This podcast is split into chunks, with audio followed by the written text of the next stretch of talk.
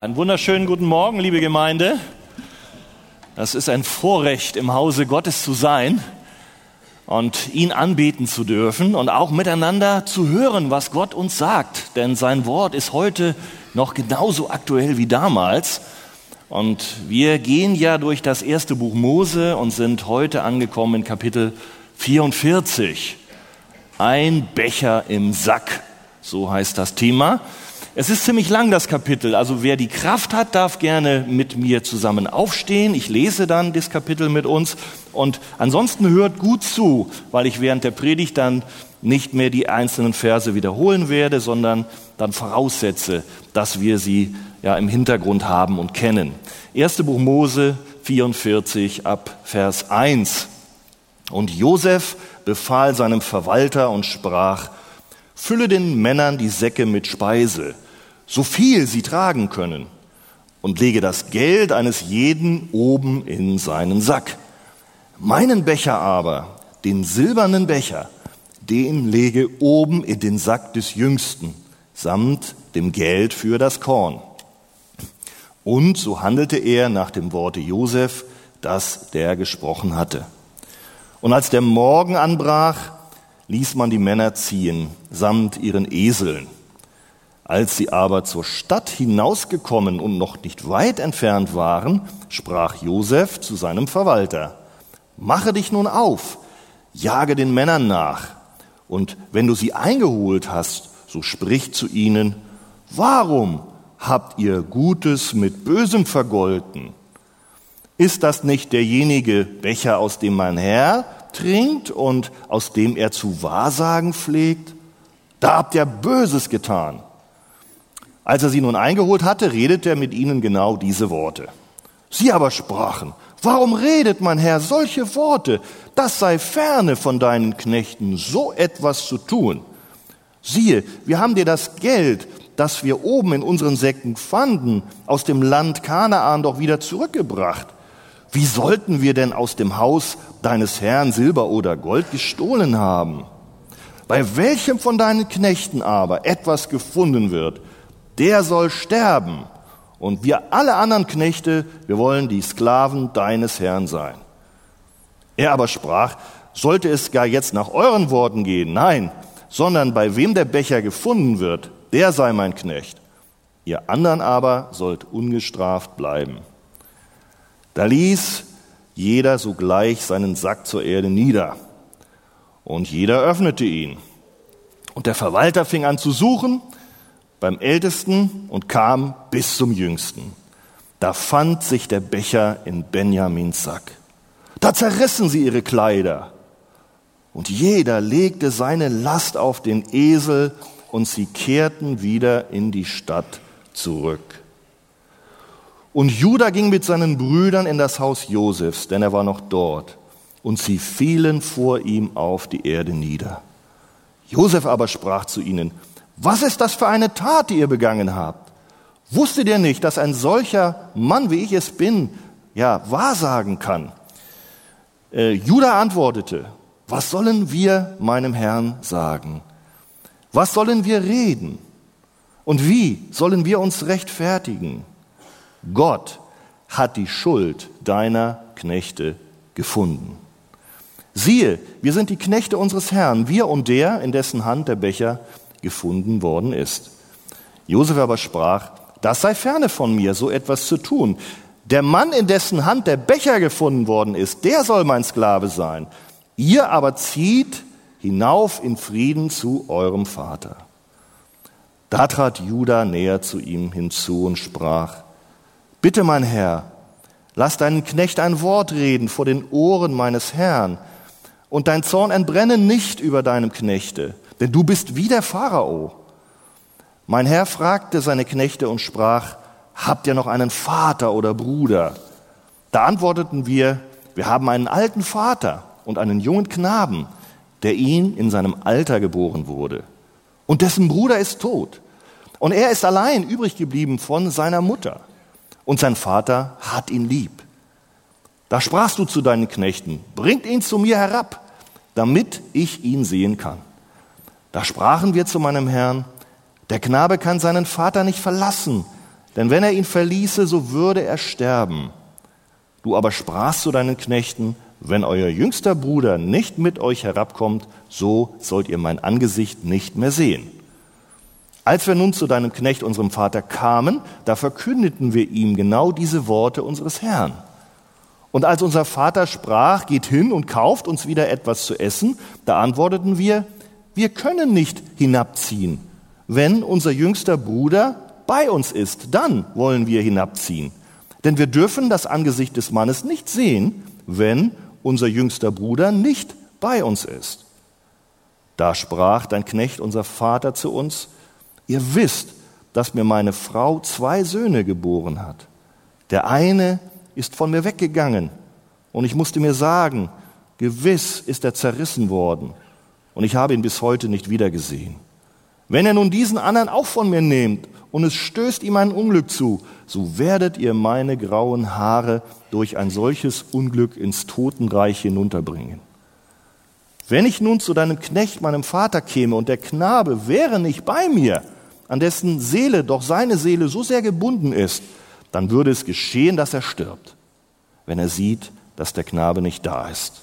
Und wir, deine Knechte, würden die grauen Haare unseres Vaters vor Kummer ins Totenreich hinunterbringen. Denn dein Knecht hat sich bei meinem Vater für diesen Jungen verbürgt und versprochen, wenn ich ihn dir nicht wiederbringe, so will ich vor meinem Vater die Schuld tragen, mein ganzes Leben lang. Darum will nun dein Knecht als Sklave meines Herrn hierbleiben, anstatt des Jungen. Der Knabe aber soll mit seinen Brüdern hinaufziehen. Denn wie könnte ich zu meinem Vater hinaufziehen, ohne dass der Knabe bei mir wäre? Ich möchte das Leid nicht sehen, das meinen Vater träfe. Amen. Vielen Dank, ihr Lieben, für eure Geduld und Aufmerksamkeit. Ja, wir befinden uns am Hof des Pharao in Ägypten. Josef, der vor 20 Jahren in die Sklaverei verkauft worden ist, und viele Jahre im Gefängnis gesessen hat, unschuldig, sehr harte Jahre erlebt hat. Er wurde an einem Tag erhöht und ist jetzt der zweitmächtigste Mann im Reich Ägypten. Er ist der Vizepremier, so würden wir ihn vielleicht heute sagen. Und wir haben betrachtet auch in den letzten Wochen, dass es eigentlich zwei unterschiedliche Begründungen dafür gibt, dass der Josef da jetzt ist.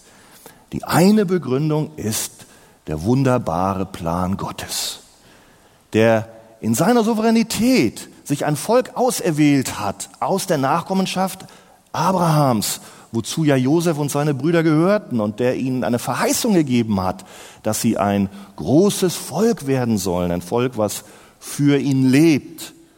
Und als nun diese Hungersnot drohte, hat Gott dafür gesorgt, dass dieses Volk nicht untergeht, und deswegen war es erforderlich, dass eben in Ägypten, wo das Korn war, ein Mann wie Josef ihnen ja die Not gelindert hat. Das ist die eine Seite.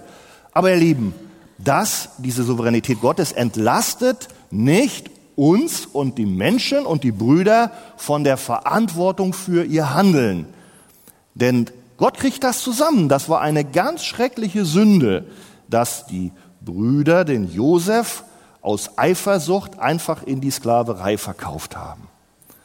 Das ist zwar 20 Jahre her, aber wir haben gesehen, dass Gott das nicht vergessen hat, sondern Gott konfrontiert die Brüder mit den Dingen, die in ihrem Leben ja an Schrecklichem auch geschehen sind. Und Gott tut das in einer Weise, wir haben das gehört, dass er nicht einfach sagt, okay, ich mache nichts und dann wird das Gericht kommen, wenn sie sterben und dann werden sie von meinem Angesicht hinweg müssen, sie werden dann ja bestraft, sondern Gott geht ihnen nach aus seiner Liebe, aus seiner Güte und möchte das Herz der Brüder erreichen. Und da gilt es, diesen Punkt, diese Sünde auch aufzuarbeiten, ans Licht zu bringen. Und genau darum geht es heute in unserem Kapitel. Und wir haben gesehen, da gibt es schon eine Vorgeschichte in den Kapiteln zuvor. Die Brüder sind nicht zum ersten Mal jetzt dort vor Josef, und wir können auch schon eine Veränderung sehen, wo Gott an ihrem Herzen schon gearbeitet hat.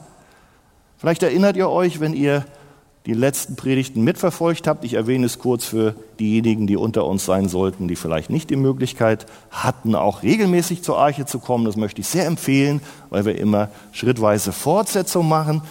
Da ging es darum, dass als zum ersten Mal die Brüder vor Josef standen, da haben sie gesagt, wir sind rechtschaffene Männer und wollen Korn. Das war's, rechtschaffene Männer. Aber dann hat der Josef sie damit nicht durchgelassen und hat ihnen, und wir müssen sagen, das war ein, ein, ein Wirken Gottes, wo Gott den Josef als seinen Boten und Werkzeug benutzt hat, um eben die Brüder mit dieser Sünde zu konfrontieren. Und da hat der Josef hart geredet, hat gesagt, ihr seid Spione und dann fingen sie an, sich zu verteidigen, erzählten von ihrer Familie und Familie, da kam das natürlich schon ans Licht, da war ja auch irgendwie der Josef. Und noch schlimmer wurde das, als sie dann von dem jüngsten Bruder erzählten, der noch zu Hause beim Vater war. Und der Josef sagte, der muss hierher kommen, sonst glaube ich euch nicht, dass ihr wirklich keine Spione seid. Bringt den her. Und solange nämlich den anderen Brudern als Geisel. Und da fiel ihnen, also ja, muss man sagen, der Schock fuhr ihnen durch die Glieder. Und sie merkten plötzlich, die waren nicht rechtschaffen.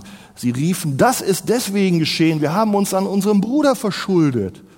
Und, und der eine Bruder sagte damals, habe ich euch nicht gesagt, ihr sollt euch an dem Knaben nicht versündigen. Da war plötzlich diese alte, unaufgearbeitete Schuld wieder präsent. Gott hatte angefangen, sie wieder hervorzuholen. Aber es war ein Schulungsprogramm aus Liebe, denn Gott hat Fortsetzung gemacht. In der letzten Predigt, die Christian gehalten hat, dann ging es auch weiter, dass Gott an dem Herzen der Brüder gearbeitet hat in diese Richtung. Vielleicht erinnert euch noch, dann hat Josef die Brüder fürstlich bewirtet, alle. Und der Benjamin war dann bei dem zweiten Besuch dabei. Und dann gab es eine Situation, das war auch so eine Art Test. Dann hat der Benjamin doch plötzlich fünfmal so viel an Essen bekommen wie die anderen. Und ja, wie haben sie da reagiert? Vielleicht erinnert ihr euch noch.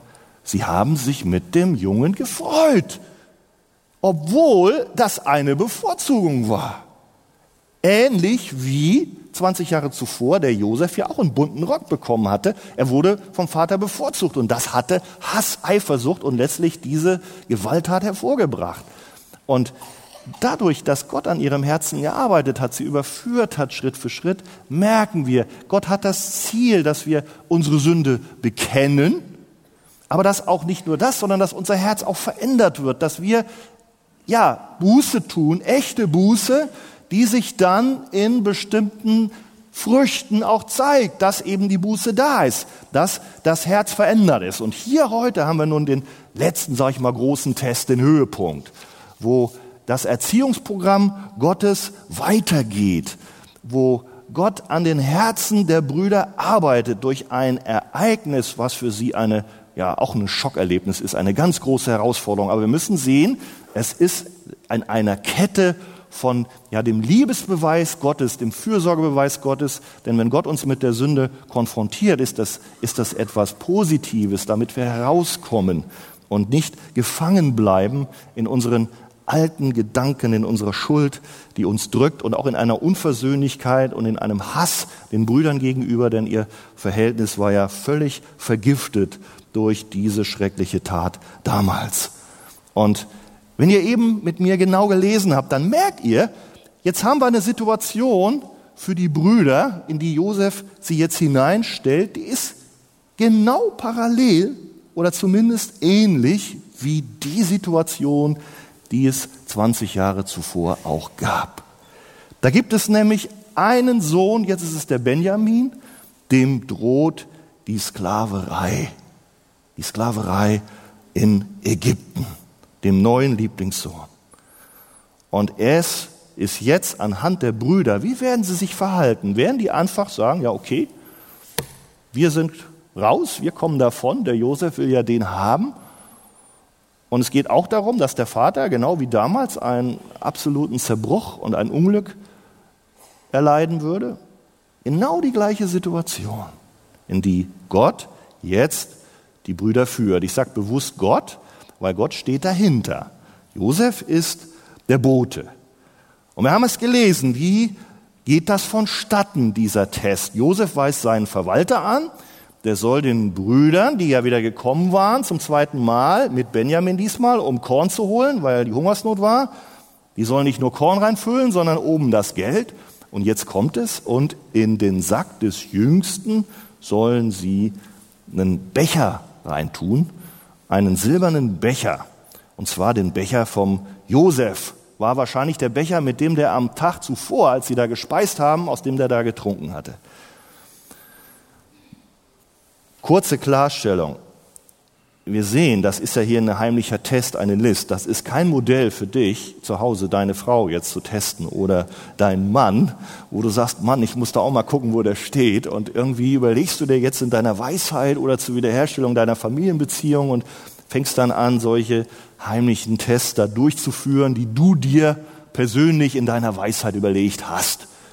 Das war bei Josef überhaupt nicht so. Das war hier eine ganz klare Sache, wo Gott an den Herzen arbeitete. Also es ist nicht ein Modell zum Nachmachen. Das wird furchtbar in die Hose gehen. Ja? Damit wir das nur klar haben als Ergänzung. Aber Gott verfolgt hier ein Versöhnungsprogramm. Und genau darum befindet sich letztlich dieser Becher im Sack des Jüngsten. Gott steht hinter den Ereignissen und es wird sich zeigen, wie die Brüder reagieren, ob wirklich eine Herzensveränderung, eine Buße stattgefunden hat. Das ist das Ziel Gottes, dass wir Sünde nicht verschweigen, unterdrücken, sondern dass wir sie doch vor Gott bekennen und dann ist Gott treu und gerecht, dass er sie auch vergibt. Da kommen wir beim nächsten Mal dazu. Ja, ihr Lieben, also die Brüder reisten ab, die Säcke voll Korn, und da waren sie noch gar nicht weit gekommen, als ihnen der, Verwalter nacheilte und sie zur Rede stellte. Vers 4. Warum habt ihr Gutes mit Bösem vergolten? Warum habt ihr den silbernen Becher gestohlen? Ist das nicht der, aus dem mein Herr trinkt und weissagt? Ihr habt schlecht daran getan, dass ihr so gehandelt habt. Ja, noch ein Punkt, ich will nicht näher darauf eingehen. Ein Becher, aus dem mein Herr weissagt. Wir wissen, dass Josef Träume hatte. Und die Weisheit Gottes, die war mit Josef. Er konnte die Träume deuten, dem Pharao und auch dem Mundschenk gegenüber. Aber diese Weisheit, die lag nicht im Becher, den er da angeguckt hat und sieht, okay, da ist jetzt irgendwie da Wasser drin und, uh, und dann, okay, jetzt weiß ich also, wo es lang geht. Das haben die Ägypter so gemacht. Ja? Also Josef hat ein Stück diesen Trick benutzt, sagte ja nicht zum Nachmachen geeignet in der damaligen Welt. Die Ägypter dachten es vielleicht so, aber wir wissen ganz genau, Josef sagt, ich weiß von mir aus gar nichts, aber Gott, bei ihm steht die Zukunft und er kann sie offenbaren und das hat er ja zeitweise durch Josef getan. Also damit wir das wegkriegen, also dieser Wahrsagebecher oder was äh, äh, ist ein Bestandteil dieser List. Und eigentlich, ja, ja, die Brüder sind sehr, sehr überzeugt von ihrer Unschuld, das merken wir beim Lesen. Denn eigentlich wäre es ja auch Unsinn, also einen Becher zu stehlen, wo am Abend vorher und jeden Tag der Vizepremier daraus trinkt, das wird nicht lange unentdeckt bleiben. Also so dumm kann eigentlich keiner sein, den zu klauen und dann noch zu denken, er kommt dann noch mit weit weg, weil das war klar, sofort wurde er äh, gefunden und die Brüder haben deswegen auch gedacht, das kann doch gar nicht sein und dann waren sie erdrüstet, einen solchen Vorwurf zu hören. Und weil sie dann so selbstsicher waren, ja, weil das ja alles gar nicht sein kann, dann haben sie eine besonders harte Strafe gefordert, bei dem dieser Becher gefunden wird, eine überzogene. Wie war die Strafe? Bei wem er gefunden wird unter deinen Knechten, der sei des Todes. Und wir anderen wollen alle deines Herrn Sklaven sein. Also, die Brüder sagten selber, oh, nein, das geht nicht. Todesstrafe wegen eines Diebstahls eines Bechers und Sippenhaft aller anderen als Sklaven. Sowas gehört aber nicht zu dem guten, liebevollen Erziehungsplan und Programm Gottes mit den Brüdern. Und so sagt dann auch der Verwalter, nein, nein, so soll es nicht gehen, sondern bei wem der Becher gefunden wird, der sei mein Sklave, ihr anderen aber sollt ungestraft bleiben. Genau in die Richtung sollte es gehen, um die Herzen der Brüder zu prüfen. Und nun wurden natürlich dann reingeguckt in die Säcke, einer nach dem anderen, und dann fing man beim Ältesten an. Und ich kann mir vorstellen, die Zuversicht stieg. Der erste Sack Nichts drin. Klar. Zweite Sack, nichts drin. Klar, was machst du hier? Dritte Sack, nichts drin. Man hat immer gewusst, das ist eigentlich überflüssige Arbeit hier. Vierte, fünfte, sechste. Ich kann mir vorstellen, die waren schon zuversichtlich, die waren schon oh, sowas von selbstbewusst, aber der große Schock kam zum Schluss. Denn der Benjamin war der Jüngste und dieser Sack wurde ganz am Schluss angeguckt und oh, da war der Becher drin.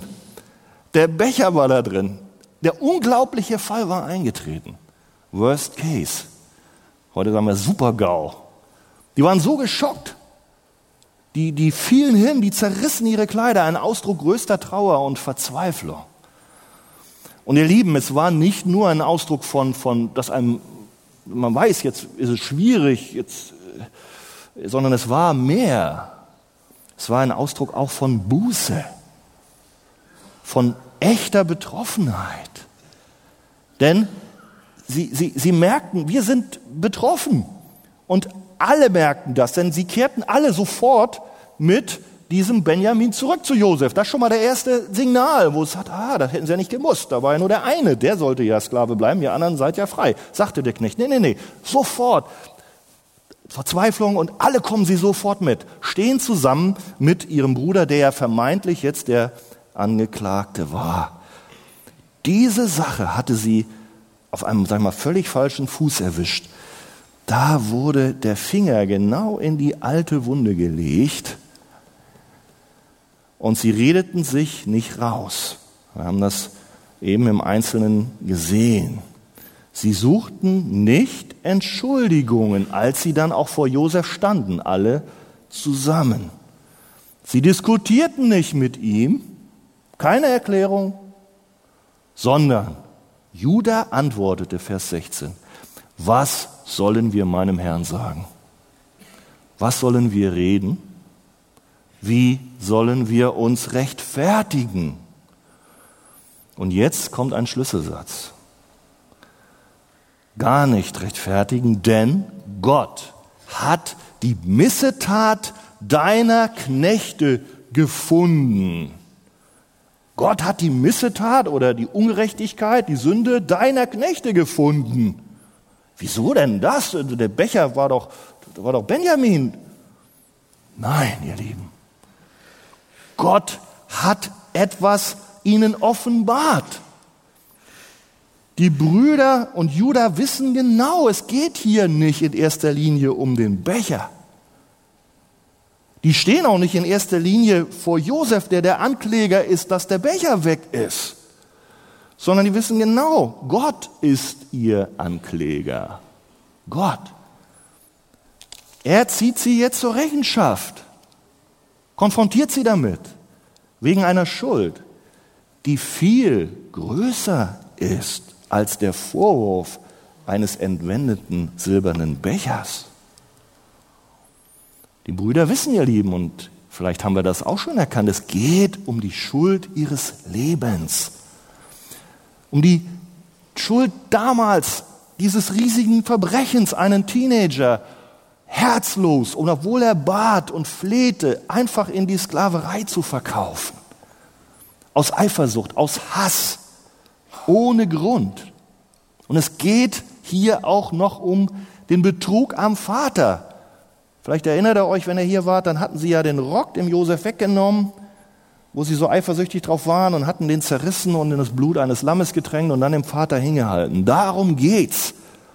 Das brach dem Vater fast das Herz, das war egal. Eine große Schuld. Es geht um die Lüge dem Vater gegenüber und nicht nur die Lüge damals einmal, sondern die hatten diese Lüge 20 Jahre fortgesetzt. Der Vater glaubte immer noch, haben wir gesehen, denn, so, denn Josef hat ein wildes Tier zerrissen.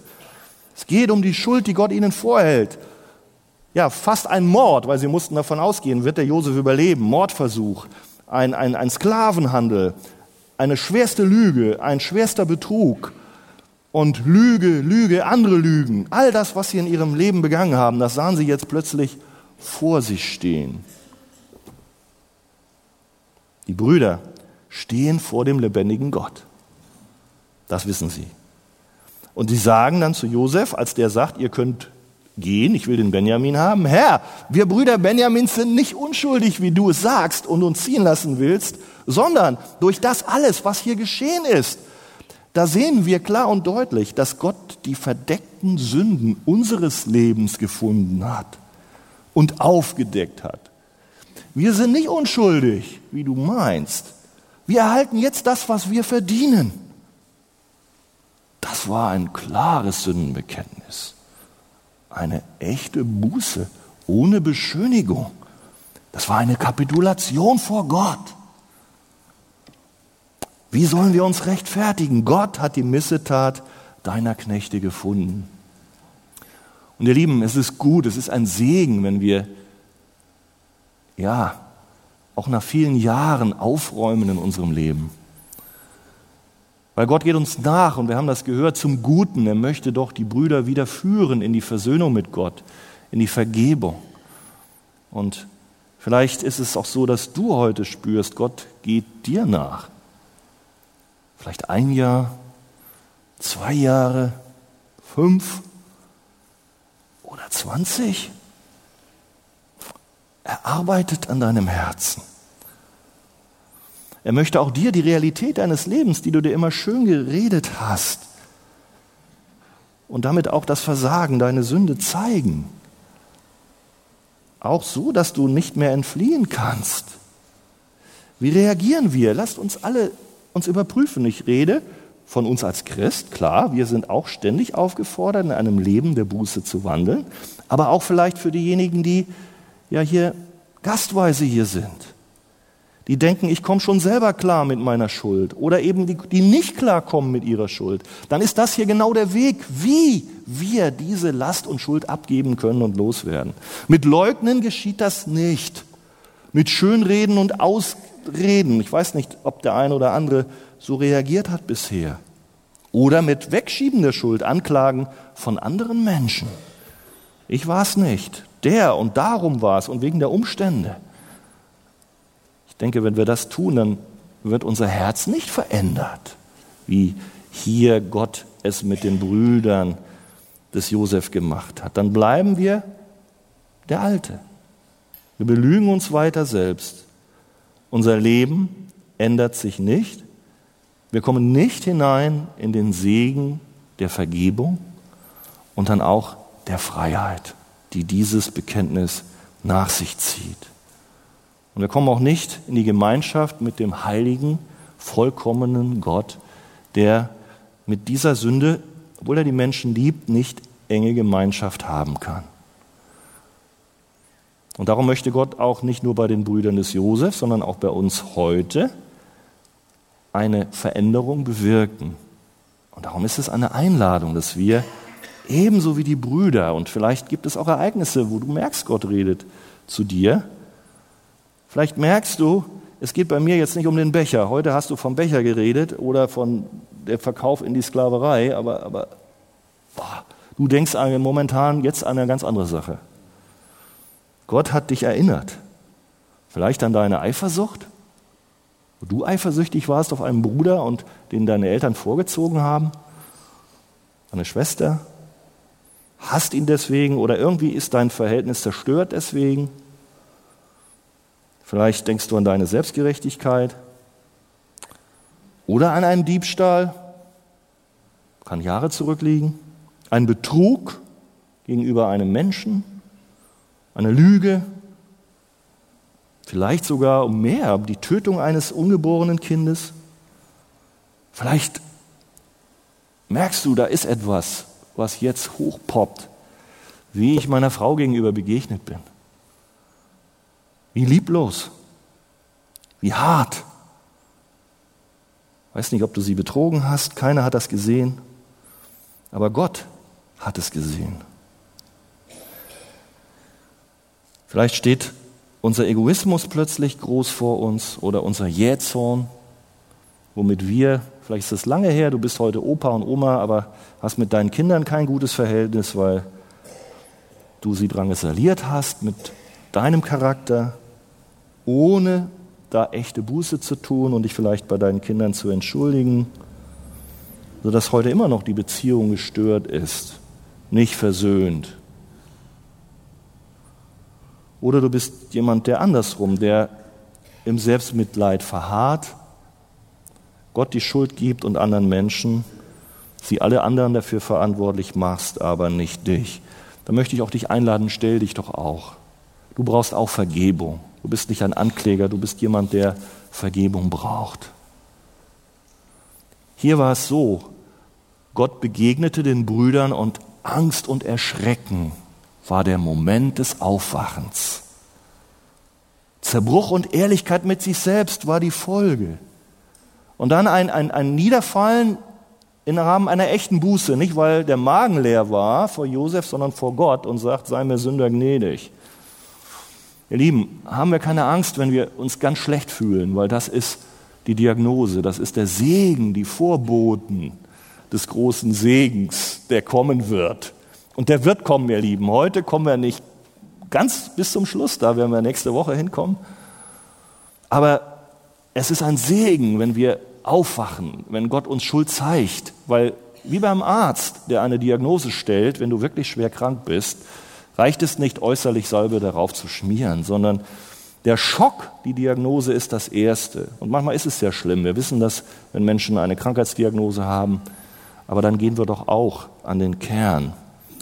Und so macht es Gott mit uns allen und mit den Brüdern. Er geht an den Kern der Not, an die verborgenen Sünden und deckt sie auf. Außen sieht man sie nicht, wie man deine Krankheit nicht sieht, aber sie sind da und sie zerstören und die Gemeinschaft mit Gott, die Familienbeziehungen untereinander. Und ihr Lieben, das ist eigentlich ein Akt der Fürsorge Gottes, wenn Gott uns mahnt und überführt.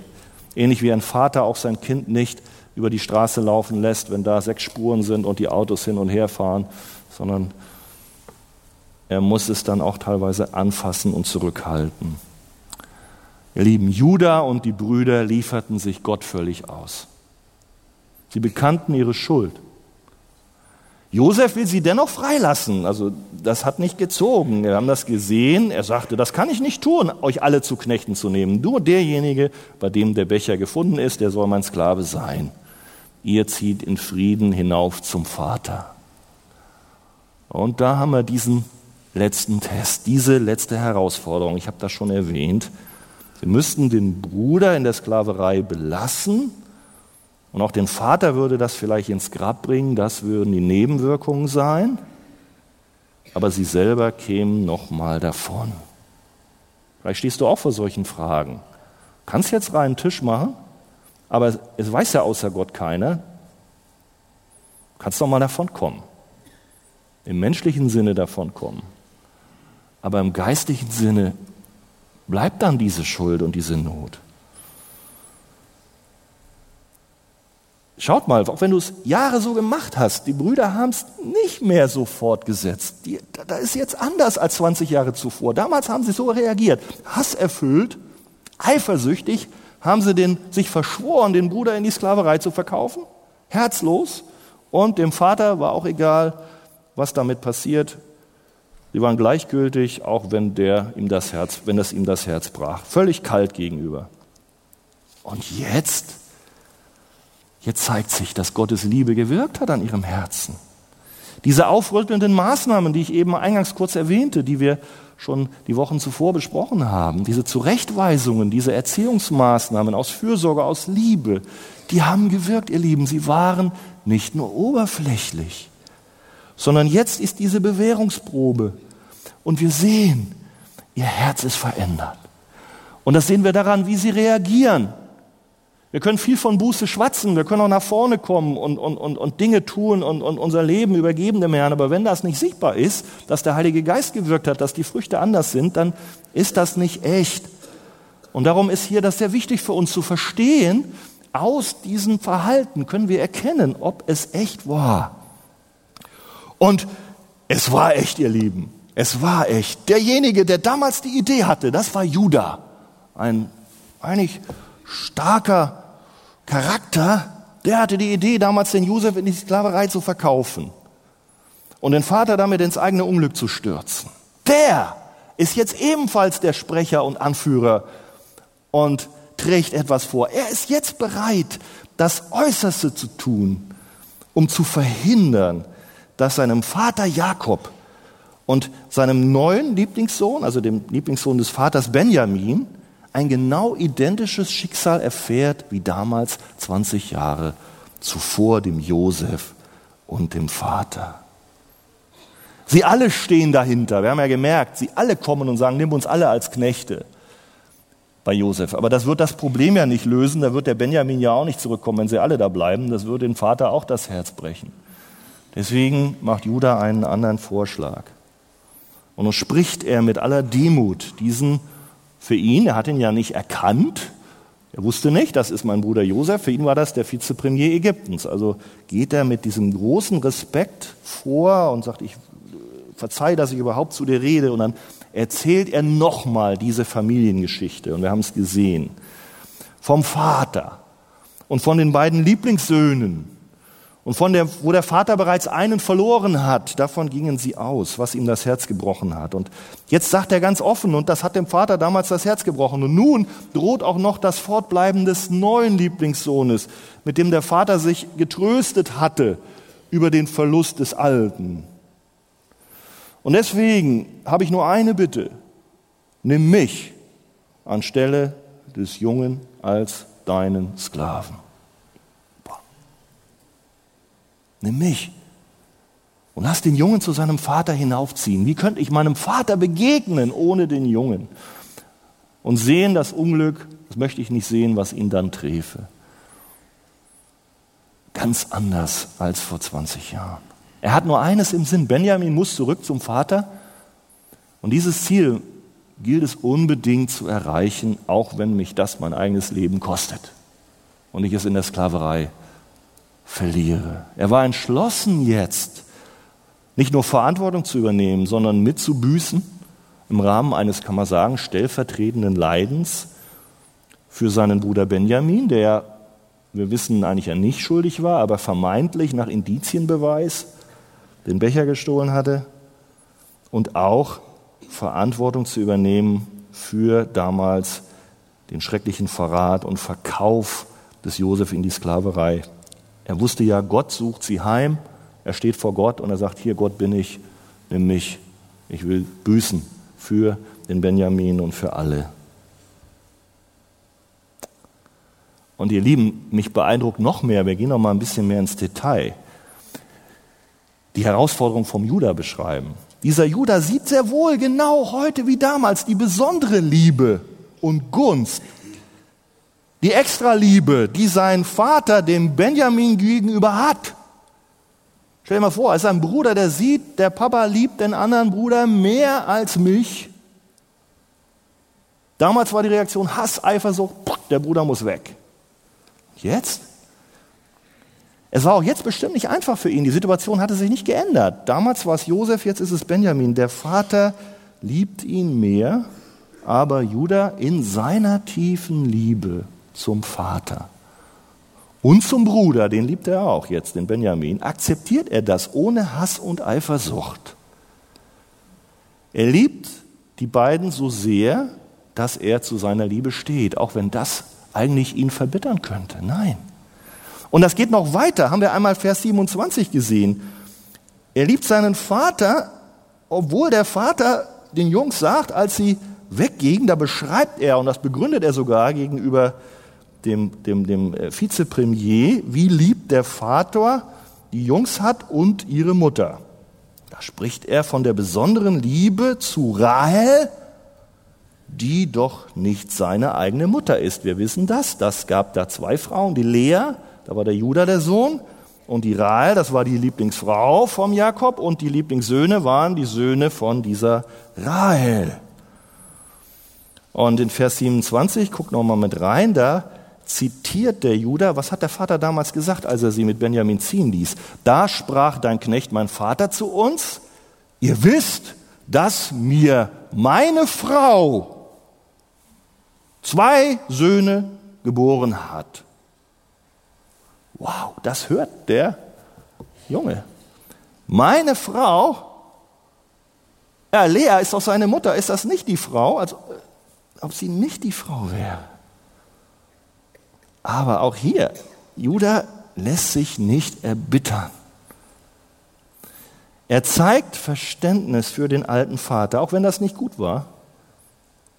er begegnet ihm in Achtung und möchte ihm seine Liebe zeigen, auch in den Schwächen seines Vaters und akzeptiert auch seine Vorlieben.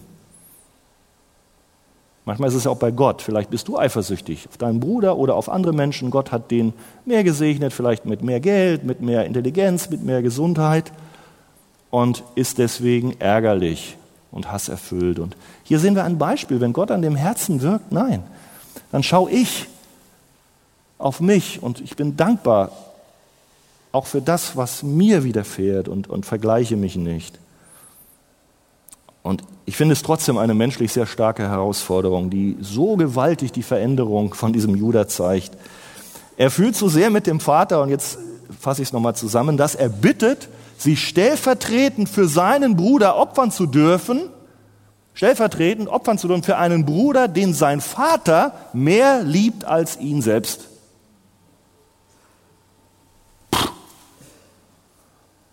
Also das schaffst du nicht von dir aus, da muss Gott gewirkt haben. Das hat er. Das ist beeindruckend, ihr Lieben. Gott hat in dem Herzen von Judah und von den Brüdern etwas gewirkt. Die Brüder waren in der Schule Gottes durch die verschiedenen Begegnungen, die sie mit Josef hatten, wo Gott erstmal sie aus der Selbstgerechtigkeit rausgeholt hat und dann mit ihrer Schuld konfrontierte und dann sie zur echten Buße und Reue geleitet hat. Nun sehen wir hier heute, dass Gott aus diesem selbstgerechten, egoistischen Lügner und Gewalttäter Judah, so war der 20 Jahre zuvor, einen im Herzen veränderten, hingegebenen, ich sag mal Leiter und Anführer gemacht hat, der sich aus Liebe und Vorteil von anderen selbst hinzugeben bereit ist. Das ist eine Richtung, eine Entwicklung, ihr Lieben, wie, ja, wie ein anderer sie vollkommen, vollkommen erfüllt hat. Denn, und das ist, möchte ich betonen zum Abschluss, eine Sache ist ja auffällig. Hier ist es ein schuldiger Mensch, Judah, der sich selber als Bürgen und als stellvertretendes Opfer anbietet für, wir können sagen, einen ebenso schuldigen Benjamin, aber ich würde auch mal sagen, für einen eigentlich in dem Falle unschuldigen, weil Benjamin weder den Becher geklaut hatte, noch damals den Bruder Josef mitverkauft hatte. Der war da nicht bei und war zu klein. Also hier haben wir den Fall, der Schuldige ist zu opfern bereit, sich für den weniger Schuldigen oder Unschuldigen, ihr Lieben. Und wir werden beim nächsten Mal, ich möchte euch einladen, seit Sonntag dabei sehen, dass Gott so ein Angebot nicht als Lösung ansieht, dieser Not und Sünden dieses Konfliktes. Gott nahm das Angebot von Judah als Stellvertreter nicht an. Das kommt noch. Denn es musste ein anderer Weg gefunden werden. Von Judah, diesem Mann, diesem, der so viel auch gemacht hatte, konnte nämlich nicht gesagt werden, da war kein Unrecht an ihm gefunden und kein Betrug in seinem Munde. Das konnte nicht von dem Judah gesagt werden, sondern von einem anderen Nachfahren aus dem Stamme Judah. Von dem kann das aber sehr wohl gesagt werden. Gott nahm das Opfer des stellvertretenden Judas nicht an, aber dann sollte ein anderer Löwe aus dem Stamme Judah kommen. Und der war nicht schuldig, ihr Lieben, der war unschuldig. Dieser Unschuldige, er gab sein Leben für die Schuldigen. Er war vollkommen gerecht, nicht wie Judah, vollkommen unschuldig. Und er lebte für uns und hielt die Gebote Gottes, wo wir doch alle versagt haben. Wir sind vielleicht nicht ganz so wie Judah, aber wir haben alle versagt. Aber Jesus nicht. Er war unschuldig.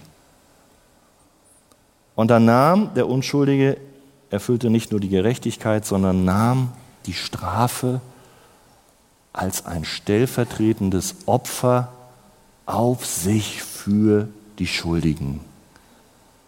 Das ist geschehen auf Golgatha. Das ist Karfreitag und Ostern, ihr Lieben. Das sind nicht nur traditionelle Sachen, die wir im Kalender haben. Das ist die größte ja, das größte Weltereignis und der größte Segen der Geschichte. Und Judah ist ein Hinweis darauf, aber nicht die Erfüllung. Wir brauchen mehr. Wir brauchen nicht nur Judah, wir brauchen Jesus. Und darum möchte ich uns bitten, lasst uns ja auch Jesus Christus in unser Leben einladen. Lasst uns, wenn wir das glauben können, dass Jesus auch für uns, der Unschuldige, für mich als Schuldigen, ja, gestorben ist. Lasst uns ihn anbeten mit unserem Leben. Nicht nur, wenn wir gleich Lobpreis machen. Lasst uns das Abendmahl feiern. In diesem Anerkennen, dass Jesus mein Erlöser und mein Retter ist. Und wenn du selber eine Not spürst und sagst, ich möchte mit einem Pastor darüber reden, dann möchten wir dich auch einladen, dass du nach dem Gottesdienst einfach still kommst, ein Gespräch suchst oder einfach während der Woche einen Termin machst. Gott möchte auch dich herausführen aus tiefer Not, die du vielleicht hast, ähnlich wie die Brüder von Josef. Amen.